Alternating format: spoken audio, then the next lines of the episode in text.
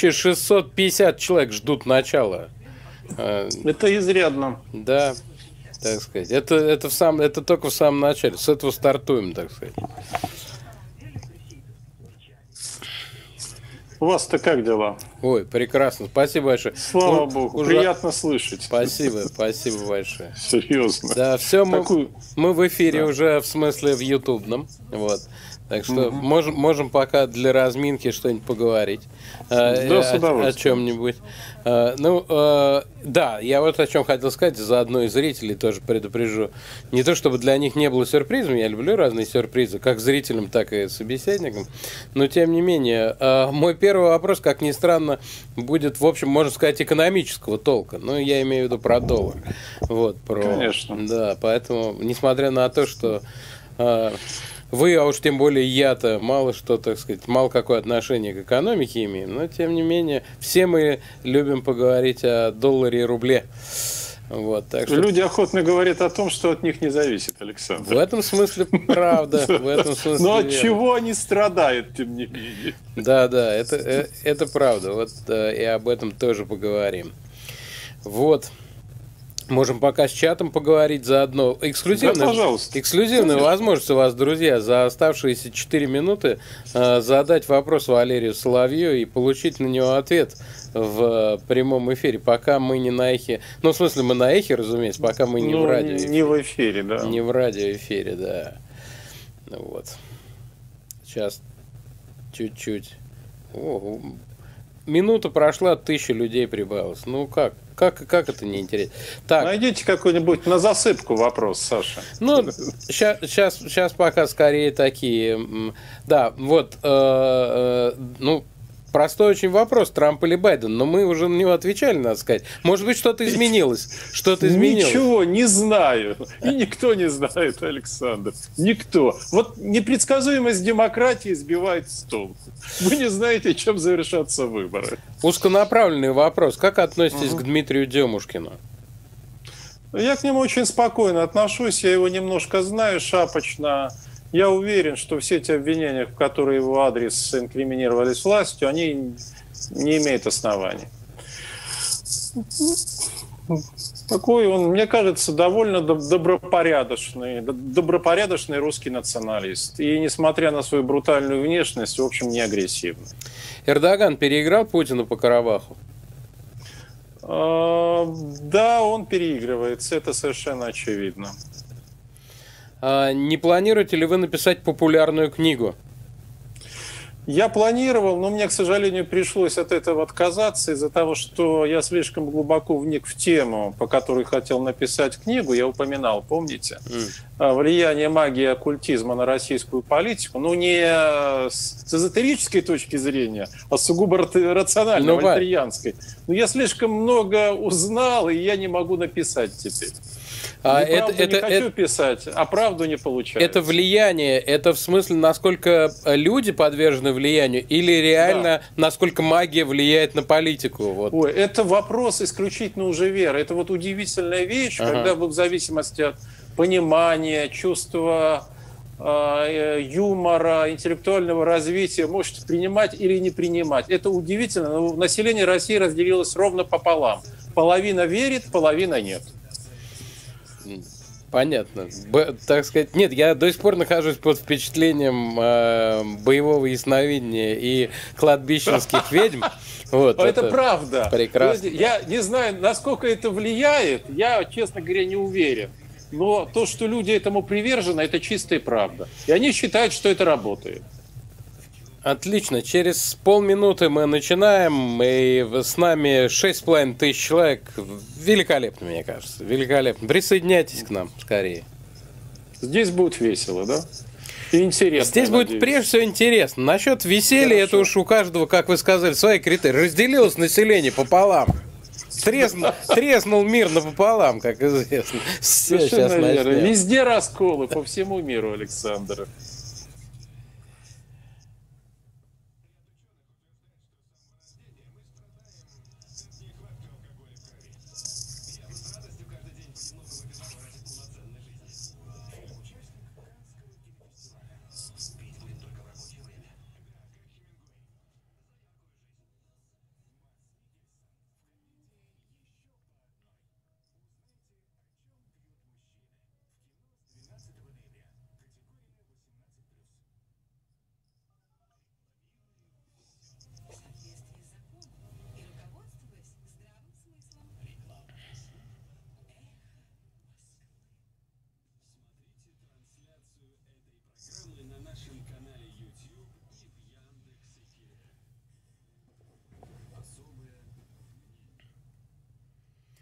С э, вечерним особым мнением, с поздним вечерним особым мнением, как хотите. Сегодня у нас политолог Валерий Соловей. Валерий Дмитриевич, добрый вечер, рад приветствовать вас. Добрый вечер, Александр, доброго вечера всем. А, ну, кстати, те, кто смотрит нас, я не знаю, как в Яндекс Эфире, а на YouTube канале точно, я видел, что уже началась трансляция некоторое время назад, могут посмотреть такой бонус за эфирным, мы немножко поговорили, в том числе и о боевой магии, так сказать, любимая, одна из любимых тем а, тех, кто разговаривает о власти. А, но а, мы сейчас будем говорить не об этом. Одна из центральных новостей сегодняшнего дня, то, о чем тоже и люди говорят обычные, и, так сказать, у Пескова спрашивают. Рубль сегодня продолжил падать. С начала года уже насчитали, что 30% он упал. А, и ждать сотни за евро к концу года, согласно некоторым прогнозам или нет – ну, давайте мы сразу а, вынесем за скобку экономическое объяснение происходящего. Конечно. Немало специалистов. Я хочу сказать, что для власти в этом нет ничего неожиданного. Это для нее процесс почти запланированный. Отсюда олимпийское спокойствие господина Пескова. Процесс Сейчас прерву, из, извините, да. ради бога, прерву. А вообще мы можем себе представить ситуацию, когда у господина Пескова будет не олимпийское спокойствие? Вот да, можем. Какой-нибудь вопрос может такой прозвучать? А, не вопрос, но ситуация. Ага которая будет порождать вопросы. Да, такая ситуация непременно возникнет, но все же в следующем году, а не в этом. Так что э, они к этому психологически готовы, они это даже планировали. Речь шла о плавной девальвации, она происходит. Считается, что уровень 90 э, рублей за доллар не критичен. За доллар, не за евро. Он угу. не критичен, и он вполне допустим. То есть как раз Когда 100 за евро? Да, это 100 за евро. Когда это произойдет? Может быть, это произойдет до Нового года, и даже скорее всего. Более того, есть уже виновные, те, кого назначат виновными, и кто будет уволен, и виновные тоже об этом знают это руководители финансового блока правительства в широком смысле правительства. То есть не только кабинета министров, но и Центробанка тоже. Да, предвосхитя... предвосхищайте вопрос. Я хотел спросить, под давлением ли сейчас э, Набиулина, и вы раньше говорили, что Эльвира Сахибзадна уйдет в отставку до конца года. Сохраняется ли прогноз? Э, она уйдет в отставку, но, скорее всего, после Нового года. Возможно, уже в январе. Ну, так, возможно, уже близко Это после связано, Нового да. года или в течение да. 21-го? Нет, нет, нет, нет. Вскоре после Нового ага. года я объясню, почему можно с большей уверенностью говорить об этом, потому что Владимир Владимирович намерен обнародовать свои планы транзита именно в январе. И планы транзита включают масштабные кадровые перестановки. И сейчас эти перестановки готовятся, пока есть их первый эскиз. Ну, это будут очень серьезные изменения. То есть, то есть, то, то есть если я правильно вас услышал, э, угу. связаны э, эти перестановки, в том числе и в экономическом блоке, не столько с экономической ситуацией, не столько с финансовыми показателями, не столько с курсом рубля, э, национальной валюты, сколько с планами транзита. Совершенно верно, с планами транзита, но экономические обстоятельства здесь играют некоторую, порой очень важную роль, но не столько рубль, сколько пандемия, экономический кризис в целом, потому что ослабление курса рубля – это следствие, в общем, слабости, по большому счету, российской экономики. И считают, что российской экономике нужен антикризисный менеджер – и Мишустин на эту роль не подходит, и также не подходят те люди, которые будут назначены виновными за девальвацию рубля, ответственными за нее. Угу. Если Мишустин на эту роль не подходит, значит и смена главы правительства тоже произойдет. Совершенно верно. И, и, и опять же об этом знает ближайшее окружение президента, это обсуждается довольно давно. По крайней мере, с сентября он несколько раз говорил, что как вы не стараетесь, Мишустин будет направлен в отставку. Кто же, э, кто же тогда годится на роль антикризисного менеджера? Есть ли какие-то, обсуждаются ли какие-то кандидатуры, что вам об этом известно? Да, кандидатуры обсуждаются, есть несколько кандидатов. В общем, это все люди нам известные. Нам с вами известны. Но я не буду сейчас, не без сути называть фамилию, а, чтобы не ставить э, как бы сказать, не уменьшать, что ли, шансы. Потому что стоит назвать фамилию, это вызывает не только нездоровый интерес, может быть, он как раз здоровый. Это начинает вызывать довольно странную реакцию, в том числе может вызвать вполне себе аппаратную медийную реакцию. Это все те самые люди, которые на протяжении всего прошлого года и в начале прошлого года, ну не, про, не прошлого, этого, прошу прощения, считались кандидатами в премьер-министры. То есть это 5-6 человек. Угу. Мы их всех знаем, угу.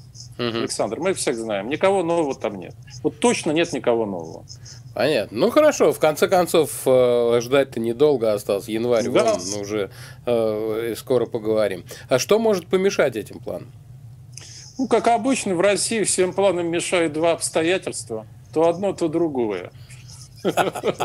Как первый раз в августе планом транзита помешала революция в Беларуси. Уж предлагалось, предполагалось первым шагом это уния с Белоруссией, и затем пошло бы поехало. А сейчас происходят многие вещи, которые это мешают. Ну, кто победит на выборах в Соединенных Штатах, как это отразится? Точнее, Нас, насколько будет... влияет именно, именно выборы в США? А, все знают, что не влияет, но никто не понимает, как они повлияют в этой конкретной конфигурации. Но есть тревожные ожидания. Вообще очень много тревожных ожиданий. И эта тревога носит, на мой взгляд, нерациональный характер. То есть это вот чувство, разлитое в воздухе, в чем я имею в виду в данном случае, в виду истеблишмент. Не общество, а именно истеблишмент. Там очень тревожное настроение. В связи с выборами в Соединенных Штатах, в связи с тем, что задумал президент. Они точно не знают, никто не знает, кроме президента. Но слухи же ползут. Вот mm. мы сейчас э, их обсуждаем. Намерения есть, кто-то о них знает. Это начинает беспокоить потому что меняется баланс. Все точно знают, что в следующем году должен пройти транзит. Не в 23-м, не в 24-м, а в следующем. Это не может не беспокоить. И знают о том, что президент в январе об этом обещал объявить. Ну, он а обещал как... не нам, конечно. Ну да, вот кому обещал-то? ближайшему окружению, семье своей в первую очередь. Есть семья, она на него оказывает большое влияние, сейчас уже соизмеримое, наверное, с тем, э, какую семья Ельцина оказывала на Бориса Николаевича. А под словом «семья» вы кого подразумеваете? Потому Алину что... Маратовну Кабаеву, а, под... Алину Маратовну Кабаеву, ее родственников, дочерей Владимира Владимировича, они оказывают влияние. Ну и несколько очень-очень близких друзей. Правильно ли я понимаю, что э, вы э, не сомневаетесь, что Владимир Путин э, живет с Алиной Кабаевой?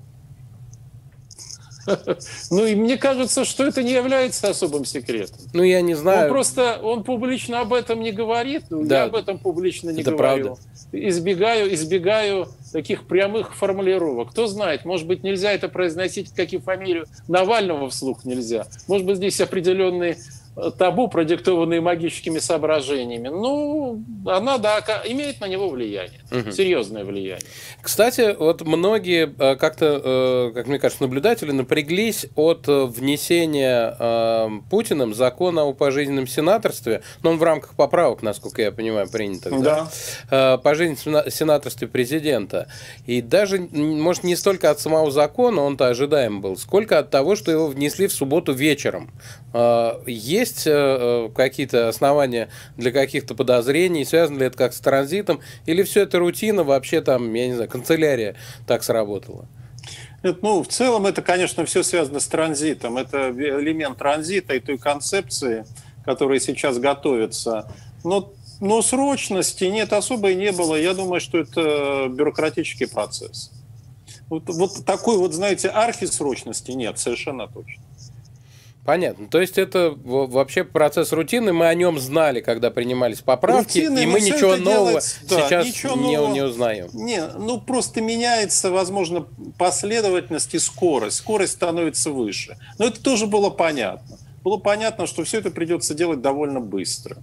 Иногда кажется, что время чуть больше, иногда кажется, что его чуть меньше. Но так или иначе, в следующем году все должно быть завершено.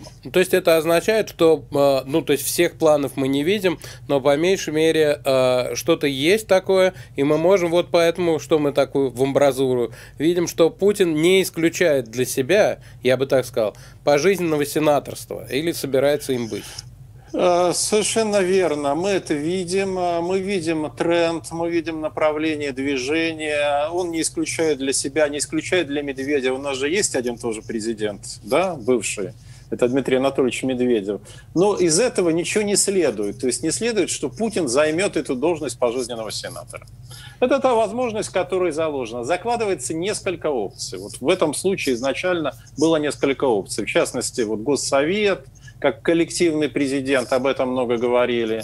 Но, тем не менее, сейчас предполагается, и с уверенностью говорят, что президент станет и главой Госсовета.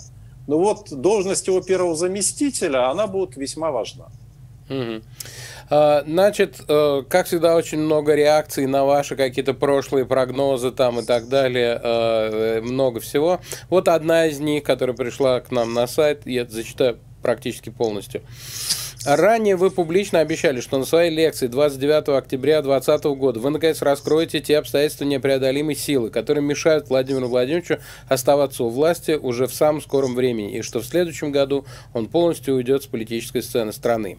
Эта лекция состоялась, соответственно, к вам есть просьба поделиться и с нами, вашими радиослушателями, этими обстоятельствами непреодолимой силы, ведь шило в мешке не утаишь. Э, да, лекция состоялась. Я э, на этой лекции назвал эти обстоятельства. Тем, кто интересуется, я скажу, вот есть телеграм-канал «Генерал СВР», я договорился с ведущими этого канала, что они публикуют точные диагнозы. Они уже один из диагнозов опубликовали. Пожалуйста, подписывайтесь и читайте. Один из диагнозов они опубликовали. Не называя фамилию, но вы легко поймете, о ком идет речь. Ну, так что welcome. Ну, то есть э, мы welcome. просто еще раз фиксируем, что Владимир Путин э, э, осуществляет транзит власти, осуществит по медицинским соображениям. В первую очередь, да. Ну, что вы хотите? Судьба неумолима. Для всех, угу. в конечном счете. А, хорошо, а, значит, мы, может быть, еще вернемся к а, значит, и вопросам транзита, и отношениям внутри власти, тем более, что поступают вопросы от наших радиослушателей по этому поводу. Может быть, чуть-чуть сейчас, чуть-чуть позже. Сейчас хочу развернуться к происходящему и в мире, и в России. Значит, э, эпидемия, соответственно, западные страны одна за другой закрываются на локдаун. А у нас рекордные, надо сказать, для нашей страны 18 тысяч заболевших, э, но серьезных ограничительных мер пока не вводятся. Ими часто угрожают, но, но не вводят. А будет ли какое-либо изменение этой политики? И вообще, что вам известно о том, как сейчас власти относятся к проблеме коронавируса? Считают ли они, что они справляются? Считают ли, находятся ли они в панике, не знаю, и так далее? Ну, насколько я знаю, закрытие экономики, подобное тому, которое было весной, не планируется и по очень простой причине. Не хотят тратить денег, а, возможно, этих денег и не так много, как нам рассказывают. Не так много в закромах Родины. Там, в Фонде национального благосостояния, в резервном фонде. Это первое. То есть это точно совершенно не обсуждается в настоящий момент. Что давайте мы введем локдаун. Нет. Второе. Да, масштабы значительные. Если официальные цифры таковы, то мы с вами прекрасно понимаем, какова реальная картина, каково действительно положение дел. Ну, это в 3-4 раза хуже. Вот так можно сказать. А, да, это а, выказывает распространение пандемии, неспособность государства, в широком смысле слова, неспособность государства ей противостоять санитарная и медицинская системы развалились. Они не действуют. Не хватает врачей. Мы с вами прекрасно знаем, что нет медикаментов, не хватает коечного фонда и тому подобные вещи. А, боится ли этого власть? Я не слышал пока, чтобы она испытывала особый страх. Вот я не слышал. Но если она будет этот страх испытывать, если она сочтет, что начинается массовая реакция, то вот в этот момент она может ввести, я бы сказал, такой а, частичный локдаун, то есть запретить всю социальную гражданскую активность. Они вообще-то и так запрещены. Она, да, она и, и, и часто... Они и так, и так... Зап... Ну вот, возможно, они хотя, считают, хотя, что... Вот... Хотя, да. хотя, если вы идете к французскому посольству, то вы можете простоять там двое суток, прежде чем вас разгонят, особенно если вы отстаиваете э, права, так сказать, тех, кто возмущается э, карикатурами на пророк. Ну, вы же помните, что некоторые животные равнее других. Э, напомним, давайте, что мы цитируем Оруэлла. чтобы нам да. ничего не, не приписали. Нет, ни в коем, ни в коем разе, конечно. да, ни в коем, да. Вот э, это как раз тот случай. Э, в общем, власть не испытывает пока особого страха, ну и, честно говоря, ее отношение к обществу абсолютно наплевательское, и наплевать. А, вот что, это очень важно. Впервые я услышал вчера а, такую характеристику от высокопоставленного чиновника. Мы ожидаем начала хаоса. Начало хаоса. Мы, наж... мы ожидаем начала хаоса. Э, да. В том смысле, это что... было очень интересно. Поясните, поясните. Это очень интересно, потому что ведь Россию, если вспомнить, вообще в мире э, обвиняют в том, что она сеет хаос, потому что надеется им управлять вот эту теорию управляемого хаоса и все такое, да, и что, ну, э, простонародным языком половить рыбку в мутной воде. Э, этот хаос, он э, как бы срежиссирован,